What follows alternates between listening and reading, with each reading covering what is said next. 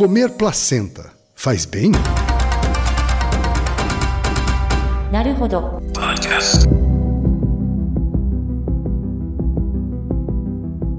Bem-vindo ao Naruhodo, podcast para quem tem fome de aprender. Eu sou Ken Fujioka. Eu sou Altair de Souza. E hoje é dia de quê? Ciência e é senso comum. E hoje, Altair, é dia novamente de confrontar a ciência com a sabedoria popular aqui no Naruhodo. Pois é, mais uma vez. Altair, o ponto de partida aqui do nosso Ciência e Senso Comum de hoje é uma notícia que saiu em setembro agora deste ano, 2016, em que a Bela Gil revela ter comido a placenta do filho. Deu no Diário Online.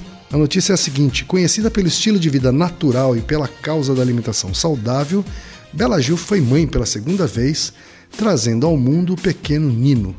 E após o nascimento do menino, Bela teve uma atitude no mínimo curiosa.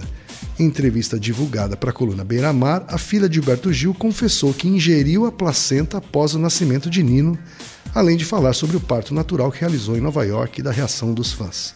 As reações foram muito mais positivas do que negativas, diz ela. Dói, não vou mentir, mas não é insuportável. É um absurdo o parto domiciliar com auxílio médico ser proibido no Rio. No meu, eu até ingeri a placenta.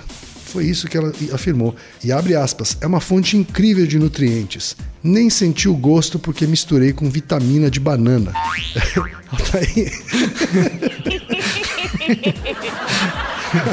Eu juro que eu tentei ler sério até o final aqui. Então, É, e juro que eu não tô, eu não tô sendo sarcástico com ela. Eu só me deu vontade de rir mesmo a notícia. é curioso, né? A minha pergunta é mais séria do que essa risada que eu tô dando com a É, notícia. é uma curiosidade, É né? uma curiosidade. Eu queria uma resposta da ciência para isso. Assim. Afinal de contas, ô Altair, comer a placenta faz bem para a saúde? Faz algum bem para a gente? Faz sentido essa ingestão de nutrientes a qual se refere, Altair? Na verdade, é esse hábito, né, que se tornou cada vez mais popular, assim, da placentofagia, né, de você comer a placenta, da onde saiu a inspiração para isso, né? Vem de outros animais, da observação de outros organismos, né? Então tem vários animais que, após o nascimento da prole, a fêmea come a própria placenta. Esse comportamento de comer a placenta é muito mais comum para isso você tem que ser placentário, né? Tem que ser um organismo placentário, mas é muito mais prevalente em herbívoros. Tá. Herbívoro, vaca, cavalo, né? Eles fazem isso com muita frequência, muito prevalente em herbívoros. Algum motivo para isso? Para ser mais prevalente em herbívoros e não em carnívoros, por exemplo? Então, não, não é claro direito ainda. Assim, existem algumas hipóteses. Uma hipótese é evolutiva. Então, por exemplo, a mãe come a placenta para não deixar nenhum rastro do nascimento, porque quer dizer que tem filhotes. E aí o predador pode vir buscar os Certo, filhotes, tá, né? tá limpando evidências ali. Isso. E em geral, o- quase sempre os herbívoros são, é, na cadeia alimentar, eles são presa de alguém, De um carnívoro. de um carnívoro, geralmente, então a- é uma boa estratégia, Uhum. né? Parece que é uma estratégia. Mas parece que não foi essa a estratégia da Bela Gil, hein? Eu creio que não, creio que não. Eu tomara que não, né? Vai saber, né? Senão eu ficaria preocupado com ela, mas com a saúde da física e mental dela, mas enfim. É, a placenta em si, nesses organismos, inclusive na- no humano, ela é muito rica num- numa substância que chama prostaglandina. Então, a placenta contém altos níveis de prostaglandina e isso gera, após o nascimento do filhote, ele gera a involução do útero, porque o útero dilata, né, por causa da gravidez, e depois que nasce, caso você consuma prostaglandina, isso vai gerar involução do útero. O útero volta mais rapidamente né, ao seu tamanho normal. Além disso, a, a placenta contém um pequeno, uma pequena quantidade de ocitocina. Ocitocina é um, um hormônio importante para a ligação entre, entre outras funções, né? Ele é importante para o afeto. Então, por exemplo, no caso de mães que desenvolvem depressão pós-parto, a falta de ocitocina é uma causa biológica associada. Então, essa mãe tem um baixo nível de ocitocina e daí ela tem uma dificuldade de desenvolver o afeto com o filho. Logo depois do nascimento. Isso acontece em outros animais também, né? Porém, a quantidade de ocitocina que você encontra na placenta é muito pequena. Tá? A prostaglandina é um pouco maior. Mesmo assim, é um tecido, né? Então tem proteína, né? Feito de algum, alguma proteína e tal. Normalmente, o que se faz, no caso humano, né, das mães que consomem placenta, elas ressecam a placenta trituram, né, transforma num pó, e aí esse pó ela vai colocando como se fosse um suplemento. Coloca em suco, coloca em shakes, coisas do tipo. Certo. Né?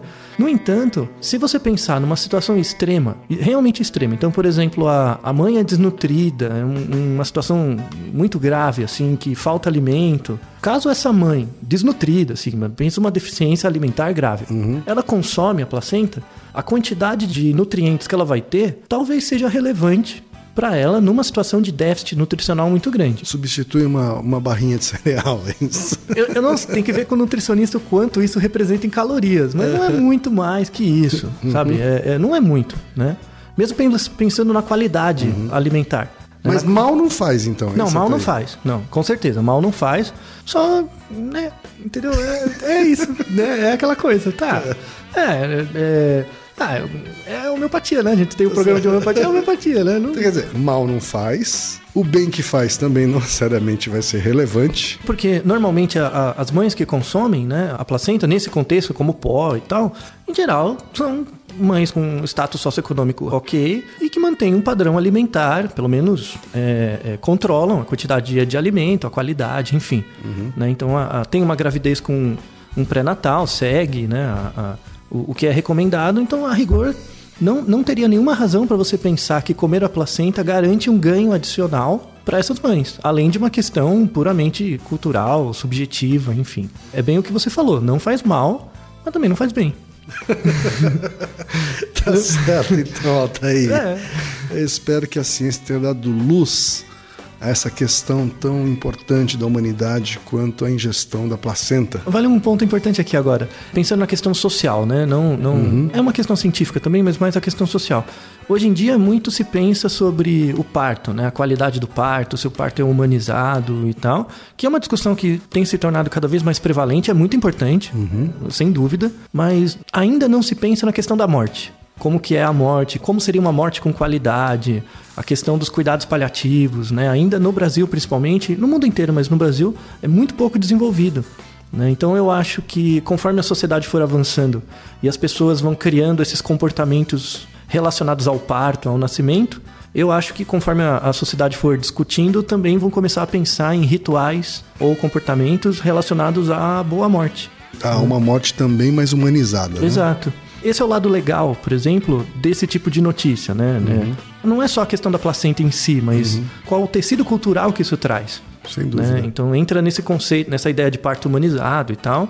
Você não precisa comer a placenta para imaginar que o parto é humanizado ou não. Não tem relação com isso, mas é um- uma coisa interessante a ser discutida. E eu acho que logo mais vamos começar a discutir sobre a morte humanizada, que também é um tema muito importante. E que a gente também vai trazendo na Rodo qualquer dia desses. Com certeza. Naruhodo, ilustríssimo ouvinte. E lembre-se, aqui no Naruhodo, quem faz a pauta é você. Você discorda do que ouviu, tem alguma pergunta, quer compartilhar alguma curiosidade ou lançar algum desafio? Escreva pra gente. podcast@naruhodo.com.br. Repetindo, Altair. podcast@naruhodo.com.br. Então até o próximo Naruhodo. Tchau. Toma, arigato. なるほど。 esse podcast é, é apresentado por b9.com.br.